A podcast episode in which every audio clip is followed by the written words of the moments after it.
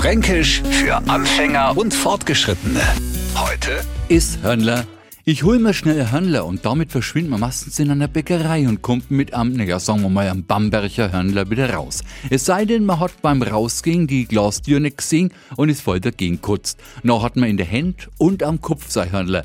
Also in der Hand sein Gebäck, das wenig wie ja Croissant aussicht und auch schmeckt und am Kopf eine Erhebung, zu der man auch Beule sagen kennt und der auch so weh tut.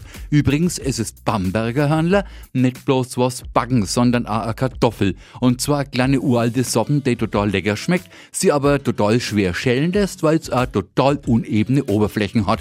Und schälen's davor mal ein Kilo, noch mecherten sie es am liebsten am anderen gegen den Kopfhauer. Und der kriegt ja davor, und das kann er jetzt an die Neufranken beantworten, genau, ein Hörnler. Fränkisch für Anfänger und Fortgeschrittene. Täglich neu auf Radio F und alle Folgen als Podcast auf radiof.de.